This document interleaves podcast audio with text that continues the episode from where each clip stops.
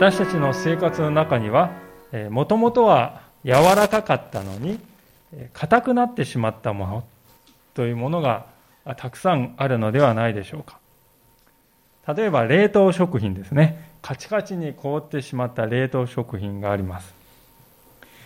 また、まあ、災害の対策用にですねアルファ米というのがあって水分を抜いた米ですがまあ硬くなってしまったわけですね。コンクリートもそうであると思いますね。ではこういった硬くなったものを柔らかくするためには何が必要でしょうか。まあ冷凍食品でしたら熱を加えれば柔らかくなりますね。アルファ米であればお湯を加えるとですねほかほかのご飯になります。コンクリートのような硬いものであってもですね削岩機でこうガガガガとやりますと粉々にすることができるわけであります。では心はどうでしょうか？カチカチに硬くなってしまった心はどうしたら柔らかくなるのでしょうか？何かを加えれば柔らかくなるのでしょうか？そもそも何が柔らかくなることを妨げているのでしょうか？今日皆さんとご一緒に考えたいことはまさにこのことであります。今日の聖書箇所には信じがたいほどに心が硬くなってしまった一人の人が登場しております。彼の姿から私たちは何を学び取ることができるでしょうか。彼の心の硬くなさは、硬さは何が原因なのでしょうか。どうしたらよいのでしょうか。ご一緒にそのことを学んでいきたいと思っております。さて、今日の箇所はですね、エジプトに下された10の災害のうち5番目から7番目まで、5、6、7番目の3つが記されているところですね。で、話のこの展開というのは、前回まで見てきたところと同じなんですね。パターンがありますね。モーセがファラオのところにいてイスラエルを解放するようにと求めて、でもファラオはそれを無視するんです。すると災害が起こるんですね。で、その繰り返しです。で違うのはですね、災害がだんだんだんだんとこう厳しさを増しているというところですね。それでもファラオの心は柔らかくならないのであります。旗から見ている私たちにとっては、それはとても不思議に見えるんですけれども、その原因はですね、ファローが置かれていた背景というものをあまり私たちが理解してないからということも大きいと思うんですね。例えば一例を挙げますと、アメリカにおいてもですね、かつては奴隷制度がありましたね。で、リンカーンによるですね、黒人奴隷解放宣言が出されるまでに、大体建国から100年ぐらい時間がかかりました。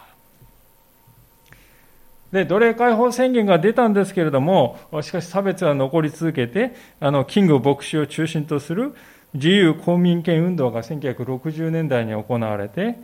その結果ですね、差別が公にこの撤廃されるまで、さらに奴隷解放宣言から100年かかったわけです。でそれで全て問題解消したかっていうとそうではない。その、えー、公民権運動から50年経った今でも黒人は平等に扱われているとは決して言い難い。それが昨今ですね、ブラック・ライブズ・マターというね、運動が起こっていることからも分かるでありましょう。南アフリカという国においても、あの悪名高いアパルトヘイトの制度が撤廃されるまでに、国ができてから80年近い年月が必要でありました。でこうしたですね、歴史、事例から分かることはどういうことかというと、奴隷を解放して、えー、自由の身にする。平等にする。そのようなことを人類が実践するために非常に長い時間、時に100年から200年、それだけの年月が必要となってきたということですね。で、モーセは、それをたった1年以下で、おそらく数ヶ月ぐらいの間に実現しようとしているということなんですね。でそれを考えますと、ファラオがですね、ここまで激烈に抵抗するというのは、ファラオの側からするとある意味では当然のことだと主張するかもしれませんね。ただ、今申し上げたのはあくまでファラオの側から見た論理ですね。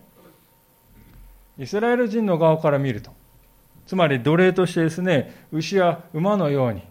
鞭で叩かれて、ですね、動物のように扱われてきたイスラエル人の側からすると、もうこれはね、1年、5年、10年先なんて言ってられない。明日にでも解放してくれ。解放せよというのは当然のことですね。ですから私たちもですね奴隷制度を見てですね今までそれでやってきたんだからね人間そんな急には変えられないんだからまあゆっくりやればいいじゃないですか少しぐらい苦しむそれをね奴隷が苦しむそれは仕方ないですよなんてことを言う人はですねいないんじゃないですか皆さん今すぐに彼らを苦しみから解放しなければならない、ね、それが当然のことだと奴隷なんて誰もが言うでありましょう。ファラオに足りなかったのはそのことであります。イスラエル人の立場から見るならばどう考えるだろうかということをおもんぱかるということでしたね。ある意味でそのことが彼はできなかったがために、彼とこの彼の国であるエジプトはこれまで4つの災害を経験しなければなりまならなかったとも言えると思いますね。でそれでも変わろうとしない変わらないファラオに対して今日のこの5つ目の最初の今日の最初の災害が下されるのであります。9章の1節からのところをもう一度見しますが、主はモーセに言われた。ファラオのところに行って彼に言え。ヘブル人の神主はこうせられる。私の民を去らせ、彼らが私に仕えるようにせよ。もしあなたが去らせることを拒み、なおも彼らをとどめておくなら、見よ、主の手が野にいるあなたの家畜、馬、ロバ、ラクダ、牛、羊の上に下り、非常に重い疫病が起こる。しかし、主はイスラエルの家畜とエジプトの家畜を区別するので、イスラエルの子らの家畜は一頭も死なない。私は時を定めて言われた。明日、主がこの地でこのことを行う。主は翌日そのようにされた。エジプトの家畜はことごとく死んだが、イスラエルの子らの家畜は一頭も死ななかった。ファラオは使いを送った。すると見よ、イスラエルの家畜は一頭も死んでいなかった。それでも、ファラオの心は固く民を去らせなかった。モーセは最初にファラオのところに行って、イスラエルの民を解放せよという神様のお言葉を伝えるわけですけれども、これは何回目かというと、もう5回目なんですね。5回も要求している。神様は決してファラオをですね、痛めつけたりですね、苦しめたりですね、まあ、サディスサディスティックにそういうことをしたいわけじゃないんですよ。ただシンプルに、私の民を奴隷から解放して自由の身とせよ。それだけしか神様はファラオに求めていないんですね。難しいことを求めているわけではない。ファラオがよし、分かった。首を縦に振りさえすればそれで一切終わる。それだけのことであります。ですから、問題を大きくしているのは、ただ一重にファラオの側なんですね。ファラオがヤホワになる神だと、そのような神の要求は不当なものだと、そうみなして拒んでいるからこそ解決が進まないわけであります。でその結果ですね、そのファラオの意思を変えさせるために神様はペナルティを与えるほかなくなるわけですよね。でそれが一連の災害となってエジプトの上に降りかかるんです。皆さん、サッカーの試合もですね、審判に従わなかったらどうなりますか？選手が。イエローカードが出されますよね。でイエローカード2枚ですね、累積するとレッドカードになる。で悪質であるとですね、何試合出場停止とか、まあそういうことになるわけであります。でそういう時にですね、責任はどちらにあるかというと、選手の側にあるわけですよね。ある意味では、ファラオも同じことであります。できないことをやれと言われているのではない。できることを拒み続けているのですから、責任はですね、ファラオの側に全面的にあるということなんですよね。ところで、この第五の災害はですね、牛、羊、馬、ロバ、ラクダなどの家畜が疫病にかかるというものでした。ある人はですね、こういう疫病っていうのは自然に発生したのかもしれないと言うんですね。まあ、確かに日本でも最近ですね、トンコレラとかね、え鳥インフルエンザなど、家畜がですね、疫病にかかっているってよく皆さんニュースで見ると思うんです。ただ、もしそういう自然の疫病として起こったんなら、イスラエル人の家畜がですね、一頭もかからないという、これはありえないでしょうね。そもそもイスラエル人は羊飼いでありましたから、エジプト人よりもですね、何倍もたくさんの羊を飼っている、家畜を飼っているわけですよ。それが一匹もかからない。そんな遠く離れてるわけじゃない。一匹もかからない。自然の疫病として起こったらこんなことはありえないんですね。ですから、これは超自然的な病だと言えるでしょう。エジプト人の家畜だけが選択的に打たれたということ。彼の財産が失われたということ。これはとても大きな打撃でありました。そしてこの第五の災害でですね、見逃してはならないことは、ここで初めてエジプトの中でこの命が失われたということですね。今まで4つですね、災害がありましたけど、基本的にはそれらの災害っていうのは皆さん、ハラスメントっていうかね、ま、嫌がらせっていうか、そういう息をですね、出ないものだったと思うんですね。例えば大量のブヨとかアブが飛んできてね、それはまあ、害ではありますね。わーっと飛んでくるわけですから。しかし、深刻かどうかと言われると、非常にこう鬱陶しいっていうね、えレベルだと思うんですよね。こ命に関わるという話ではない。ところが、この第五の災害ではですね、家畜とは言っても、エジプトで初めてですね、この命が、えエジプトの命が失われたわけであります。明らかに皆さん、前の第4の災害よりも一段ですね、深刻さのレベルっていうのは上がってくるわけですよね。ある会社解説者によると、またここですね、牛が死んでいるということはとても象徴的だとこう言っております。なぜなら、エジプトの神々の中にはですね、牛にちなんだ神もいたからなんですよね。かなりしかも地位の高い神とされていた。エジプトで今、その牛の大半が死んでしまうという。つまり、ヤハウェなる神様は、牛にちなんだエジプトの神々を支配しておられる、足の下に置いておられるということがね、ここで暗示されているわけであります。まあ、私たちはこの日本でも動物をですね、神として祀る習慣がありますね。タヌキや狐。でもエジプトで起こっていることを見るときにですね、本当に私たちは深く考えさせられるわけですよね。一方、ファラオは知らせを聞いてどうしたでしょうか。7節にあるようにですね、なんと、本当にイスラエルの家畜が死んでいないかどうか確かめてこいって言って使いを送って調べさせるんですね。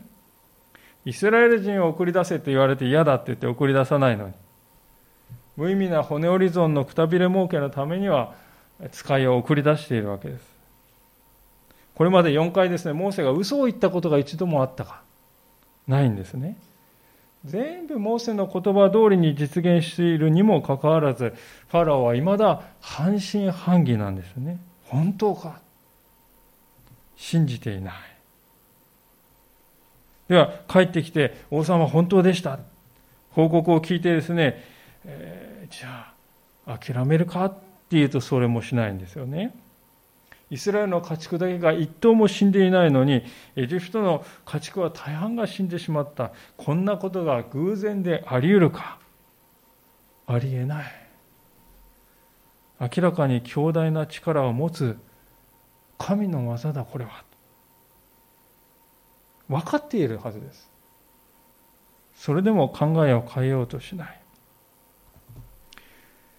聖書はそんな彼の在り方をですね、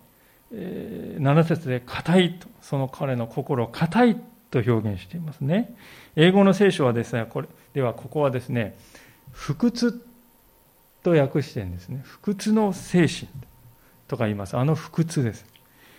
決して私は屈しないぞとそういう意味ですよね。まあでも不屈の精神っていうと聞こえはいいんですけど、ファラオの場合はですね、変わらないぞっていうですね、俺は変わらない。変わることを拒む。そういう態度。そういう不屈、硬さだったわけですよね。まあ、そうして警告はまた一つまた一つと積み上がってくるにもかかわらず意志を曲げないファラオに対して今度はですね間髪入れずに速やかに第6の災害が起こってくるわけであります8節ですが主はモーセとアロンに言われたあなた方はかまどのすすを両手いっぱいに取れモーセはファラオの前でそれを天に向けてまき散らせそれはエジプト全土にあたって誇りとなりエジプト全土で人と家畜につき海の出る腫れ物となるそれで彼らはかまどのすすを取ってファラオの前に立ち、モーセはそれを天に向けてまき散らした。すると、それは人と家畜につき、海の出る腫れ物となった。受法師たちは、腫れ物のためにモーセの前に立てなかった。腫れ物が受法師たちとすべてのエジプト人にできたからである。しかし主はファラオの心をかたくなにされたので、ファラオは二人の言うことを聞き入れなかった。主がモーセに言われた通りであった。まあ、ここでえー、発生した病気がどんなものだったかというのは多くの人が多くの説を唱えていますけれども、まあ、その中の一つに皮膚の炭疽菌によるものではないかと症状が似ているんだという人もいますね、まあ、しかしこれは3500年も前の話なんであります。ですからその病気だったかどうかっていうのは確実なことは言えないんですね。かまどのすすをですねバーッとこう撒き散らすと出てきたっていうんですからね。これもやはり超自然的に何かしら未知の病ができたと考える方がいいかもしれませんね。とても皮肉なことはですねこのすすはどこから来たかっていうことです。それはこのすすはですねイスラエル人たちがレンガを焼くために使ったかまどの中から取ってきたすすだっていうことですよね。皆さん、イスラエル人が奴隷として酷使されたのは何のためかというと、レンガ作りなんです。レンガ作りの労働にですね、朝から晩まで酷使されてですね、何百、何千と作らされていた。かまどっていうのはですから圧政の象徴であります。そのかまどから取ってきたすすがですね、今度はエジプトの王を罰するために用いられているということですね。非常にこう象徴的な光景ではないでしょうか神の民の苦しみがどんなに大きかったとしても神様はそれをちゃんと見ておられるそしてそれを正しく公平に扱われるお方なんだということがねこのすすを用いている神様を見るときによくわかるわけです印象的なのはこれまでファラオの相談役としてね、とても重要な地位を占めていたエジプトのこの受法師たちも、ひどい腫れ物のようにもう立ち上がることもできなかったって書いてあることですね。彼らは人々の病を癒してあげることも、自分が病にかからない、いや、かかっても治す、そのこともできなかった。ですから聖書の中でこれ以降ですね、エジプトの受法師たちは出てこなくなりますね。ヤハウェなら神様によって完全に打ち負かされてしまった。でこの受法師たちのですね、完膚なきまでの敗北した姿を見るとですね、私たちは考えさせられるんですね。本当に私たちが耐えるべきは誰なのかということ。聖書は教えてくれているように思うんです。人間は所詮は人間に過ぎないんです。この世の中はですね、人目を引くことを行ったり、威勢のいい言葉を唱えたり、あなたの運命はうんぬん、さもっともらしいことを言って、注目を集める人々が大勢いますよね。で時にはそれらの言葉に非常に私たち心動かされてそうかもしれないなんて思ってしまうことあるかもしれない。で皆さん人間を頼りに頼みにしてはならないということです必ず失望を味わうことになります彼らはヤハウェなる神様の前に立つこともできなかったですから私たちは頼みとするべきは主なる神様ただお一人だけなんだそのことをね本当に私はしっかり心に留めたいんであります。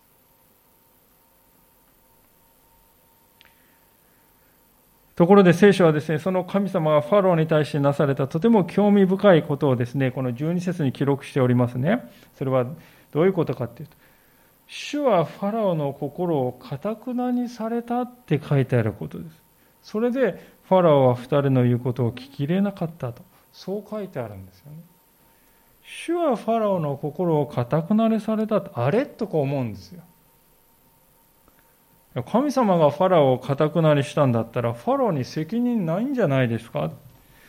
むしろこれ神様のせいなんじゃないですか？と感じる人がいても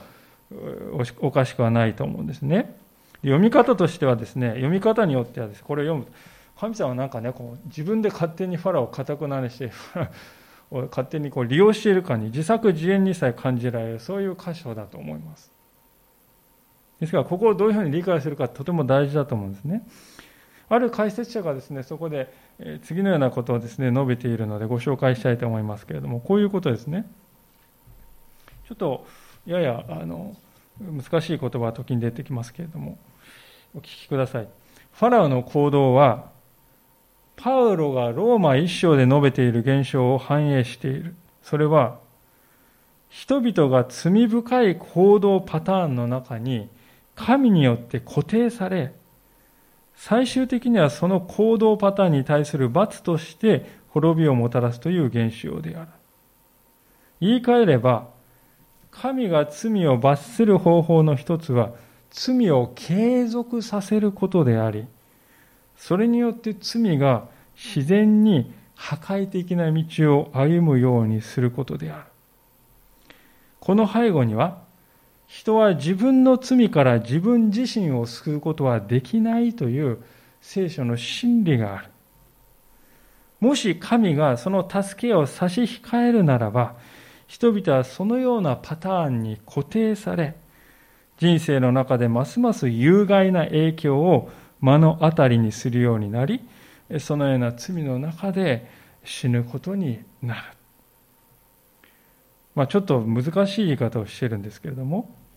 要するにこういうことなんです。神様がね、もともと柔らかかったファラオの心なのに、それを神様がです、固くして、それで痛めつけているという話ではないんです。なぜなら人間は元から固い心を持っているからです。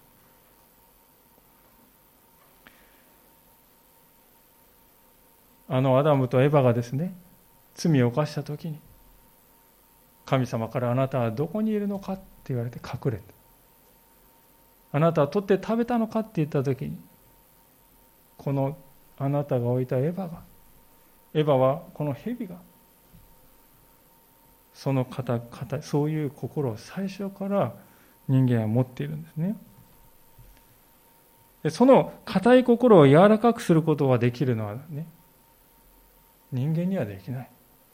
ただ神お一人だけなんです。ですから、もし神様がその柔らかくする働きをお控えになったらですね、どうなるかというと人間は堅くなさを捨てられなくなってしまうんですよ。それが先ほど言った中で罪深い行動パターンの中に神によって固定されるとね、先ほどの解説者が言ったその意味なんですね。ファラオはまさにその、ファラオの姿はまさにそれを反映しているのではないでしょうか。つまり、ファラオは、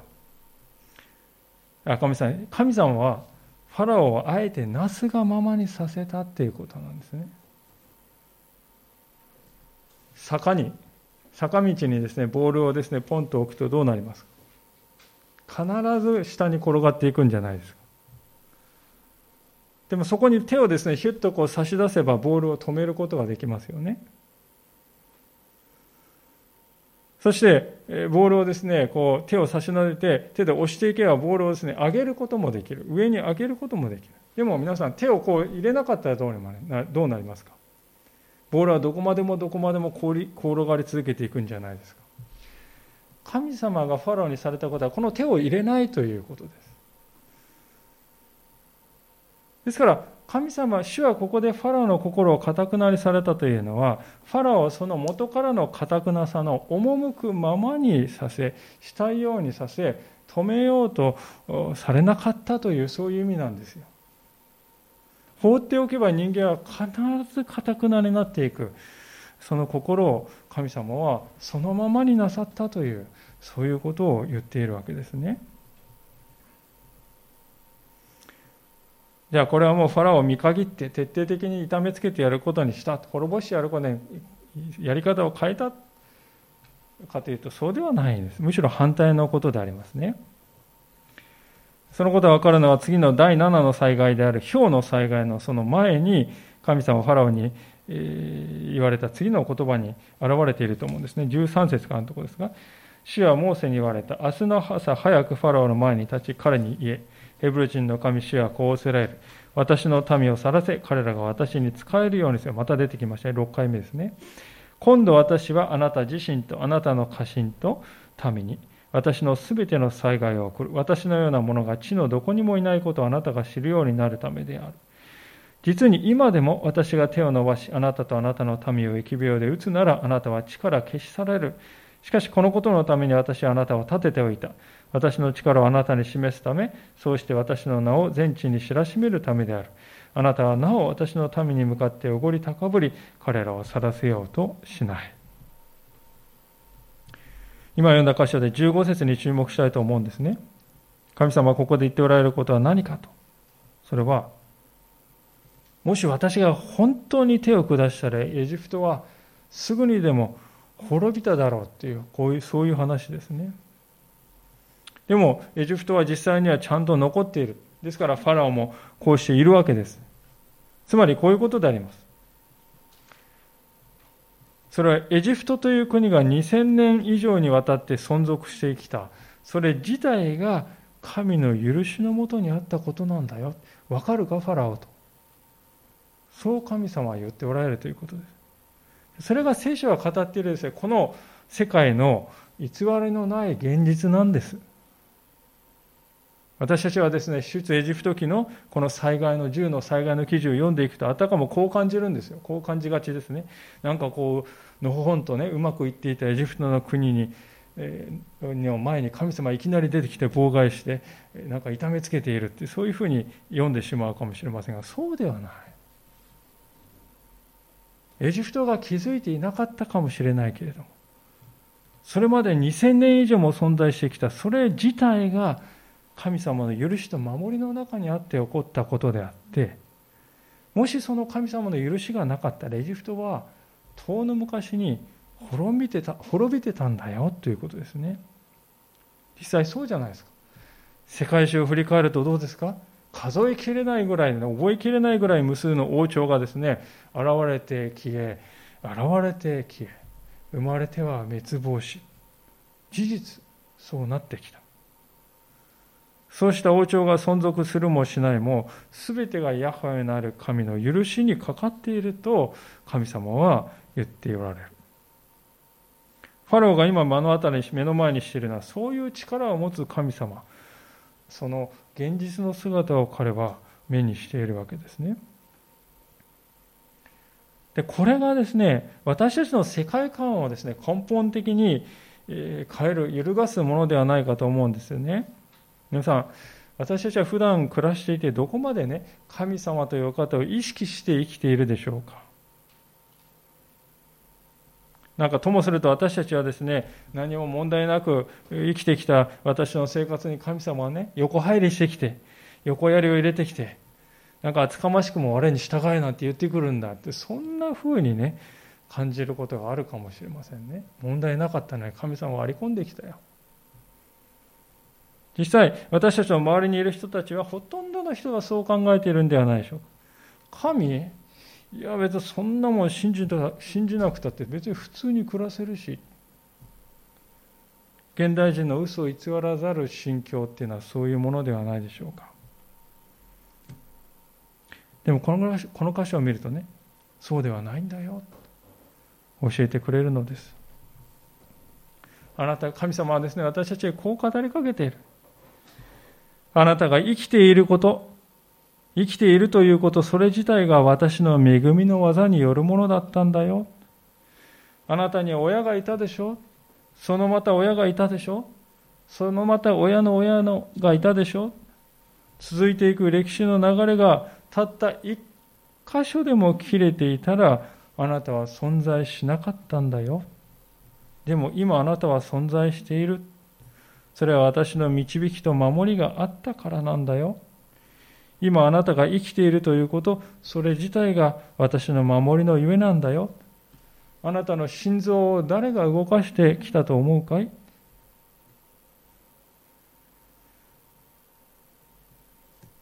この地を耕し耕させ、さまざまな食べ物であなたを養い、病院のスタッフやデイサービスのスタッフを置き、彼らを支える制度を考える政府を作り、その政府を守り、そして世界の平和を支えている。それが私があなたのためにしてきたことだ。それがあるからあなたは生きているんだ。あなたはそれを知っているかい？神様はそのように私たちに語りかけておられるのです。私たちは自分は一人で生きてきた。死に物狂いで頑張って私の力で今の地位を築いたと考えているかもしれない。でも、そうではない。星の数ほどの人々があなたを生かすために神様によって用いられてきました。今も同じであります。その恵みに感謝しながら生きるということ、それが人間にとって本質的なことであり、根本的に大事なことではないか、聖書は私たちに問いかけているんであります。神様の憐れみはですから尽きることがないと。それは第7の災害を告げるその時にさえも現れていくわけですね。18節をご覧ください。見よ、明日の今頃私は国が始まってから今に至るまでエジプトになかったような非常に激しい氷を降らせる。さあ、今使いを送ってあなたの家畜と野にいるあなたのすべてのものを避難させよ。野に残されて家に連れ戻されなかった人や家畜は皆、氷に打たれて死ぬ。ファラオの家臣のうちで主の言葉を恐れた者は、しもべたちと家畜を家に避難させた。しかし、主の言葉を心に留めなかった者は、しもべたちと家畜をそのまま野に残しておいた。この氷の災害はこれまでとはもう完全に一線を画するものになりました。まあ、氷ってどれぐらいの大きさまで成長するんだろうかと思って調べましたらですね、日本で今までに降った最大の氷っていうのは大きさが29センチ、重さ3キロ以上だったそうですね。一つが。それが大体落ちてくると時速180キロぐらいのスピードで落ちてくるんだそうです。もちろんそれが頭に当たったらもうひとたまりもないっていうのは皆さんね想像につくわけですよ実際にそういうものが歴史の中で起こっているんですでですからまあこの時にそこまで大きかったかどうか分かりませんが神様は事前に警告を与えておられるわけですね頑丈な建物の中に逃げなさいよとこれまでの経緯から十分に学んでいたファラオの家臣のある者たちはモーセの言葉を重く受け止めて従って避難させた、避難したんです。でも無視する人もいましたよ。私は、私たちはこれには驚かされますよね。いや、こういう状況でね、これどうやったらこんな愚かな判断できるんだろうかね、と思ってしまうんです。私たちはそれは外から見てるからですよね。でも人間は本来こういうものなんです。あの3.11のですね、災害はそのことを私たちを教えてくれたのではなかったでしょうか。そのような大きな津波など起きようがない。多くの人が根拠なき楽観にとらわれておりました。実際に津波が来ているぞと報じられてもまだ逃げない人が大勢おりました。それは、昨日と同じ日が今日も明日も続いていくはずだと私たちは無意識に思ってしまうんですね。正常性バイアスと言われるそういう心理ですねの働きがあるんですよ経験したことのない災害がならばなおさらのことですね。でこの時のエジプト人も同じであった。氷だって。それが何だってんだ。い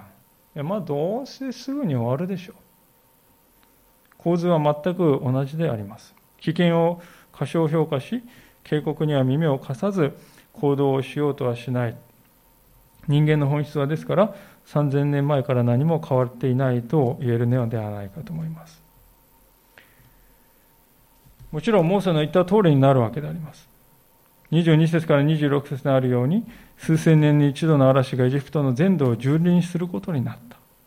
途方もない被害が生まれました。当時、警告を無視した人の多くがその軽率な判断の身を刈り取ることになった。さすがのファラオもついに弱音を吐いてこう言っております。27節ファラオは人を使わしてモーセとアロンを呼び寄せて彼に言った。今度は私が間違っていた。主が正しく私と私の民が悪かった。主に祈ってくれ。神の雷と火はもうたくさんだ。私はお前たちを去らせよう。お前たちはもうとどまっていてはならない。ついにファラオも悟ったかと思いたいところですけれども、残念ながらそうではないんですよね。28節はファラオにですね、俺のために祈れそう命じています。祈ってくださいじゃなくて、祈れ命令です。しかも彼は、雷と火はもうたくさんだとこう言います。彼が考えていることは単に、厄介事はもうたくさんだ、厄介事を終わらせてくれ。確かに彼はですね、私が間違っていて主が正しいって言ってはいるんですが、じゃあ神様は正しいって言うんだったらその正しい神様に心を開きますか？この神様に従っていこうと決心しましたか？っていうとそうではなくて、むしろ反対にですね、ファラは神様はもうたくさんだ。遠ざけたい。一心なんですね。問題をただやり過ごしたい一心なのです。モーセもそのことですからよく分かっておりましたね。29節モーセは彼に言った。私が町を出たらすぐに主に向かって手を伸べ広げましょう。雷は闇、火はもう降らなくなります。この地が主のものであることをあなたが知るためです。しかしあなたとあなたの家臣はまだ神である主を恐れていないことを私はよく知っています。天と大麦は打ち倒されていた。大麦は頬を出し、天はつばみをつけていたからである。しかし小麦と肌真か麦は打ち倒されていなかった。これらは実るのが遅いからである。モーセはファラオの元を去り、町を出て主に向かって両手を伸び広げた。すると雷と氷はやみ、雨はもう地に降らなくなった。ファラオは雨と氷と雷やんだを見て、またも罪に身を任せ、彼とその家臣たちはその心を固くした。ファラオは心を固くなりし、イスラエルの子らを去らせなかった。主がモーセを通して言われた通りであった。主が正しく私が悪かった。罪を認めたその下の根も乾かないうちに、ファラオは前言を翻し、前言を翻すのであります。言葉の上では神様を信じているように見える人っていうのはいるんですね。でも一皮めくってみると、中身は何も変わっていないんです。きれいな白い布をめくってみると、その中には醜い自我が手つかずのまま横たわっている。人間そういう場合があるんだということをファラオの姿を教えているわけであります。でもね、彼の姿を見て私たちは思うんですねどうしたら人間こんなにかたくなになれるんだろうかなとこう思うでもそこで知っていただきたいことはこれが人間の罪の実際の姿ですということです。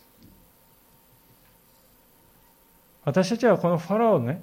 高みの見物のように高いところからですね見下ろしてはいけないと思うんですね。なんとこれ愚かな人物かと彼をただ批判して自分とは違う切り離して自分のこととして考えない人というのはねファラオと同じ失敗を繰り返すでありましょう。そうならないようにと聖書はあえてこのファラオの姿を私たちの前に記録して教えてくれているんだと思いますですから私たちはこの彼の姿を見てねこれはもしかすると私の姿かもしれないなと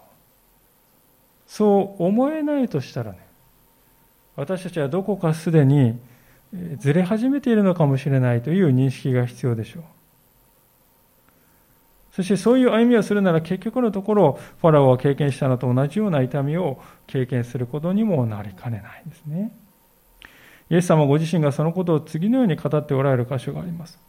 ルカの福音書の13章の一節というところを箇所を開けてみたいと思うんですけども、ルカの福音書の13章の一節というところですね。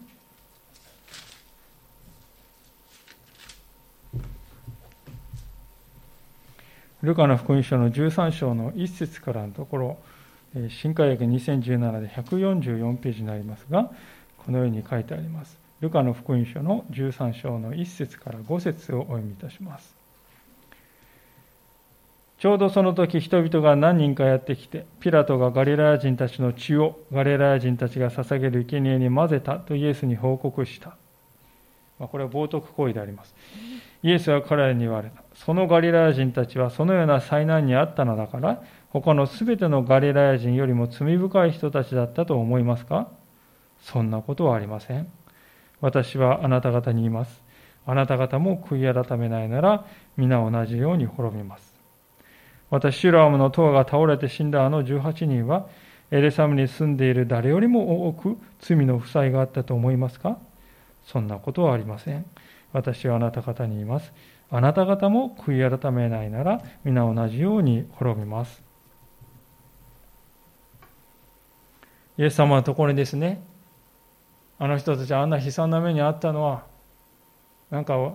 他の人より悪かったからですかねって聞いてきた人がいて、イエス様はね、そうではありませんよ。あなた方も悔い改めないなら同じようになると。そう言われたんですよね。大変重い言葉だと思います。ファラオこれなんと愚か者よと見てしまってはいけない。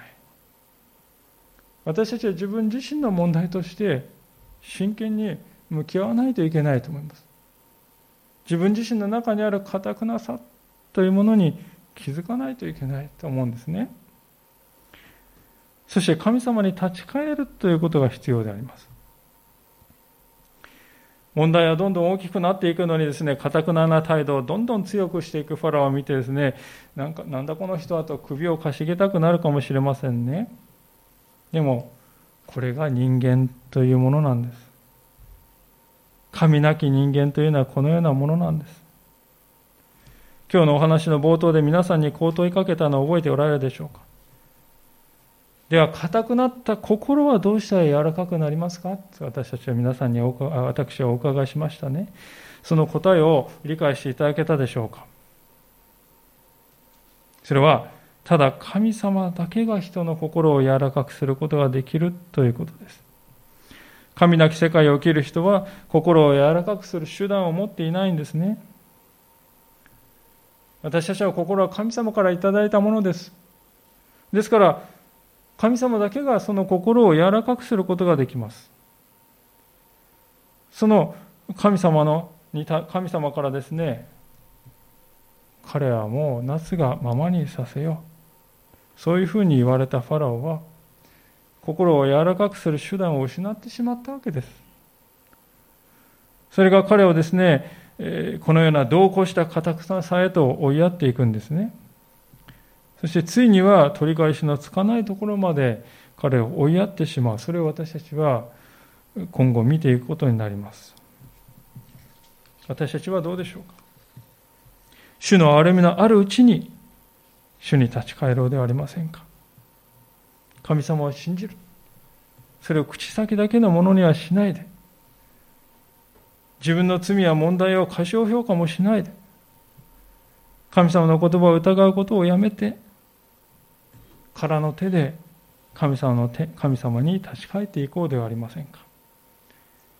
神様の憐れみはつきません。神様の憐れみは今あなたに注がれております。今は恵みの時なんです。この時に心をしっかりと定めて神様に人生を明け渡していこうではありませんか？そうするときに神様は災いによってではなく、愛と恵みによって皆さんの人生を祝福してくださるのを見ることになるのであります。お祈りしたいと思います。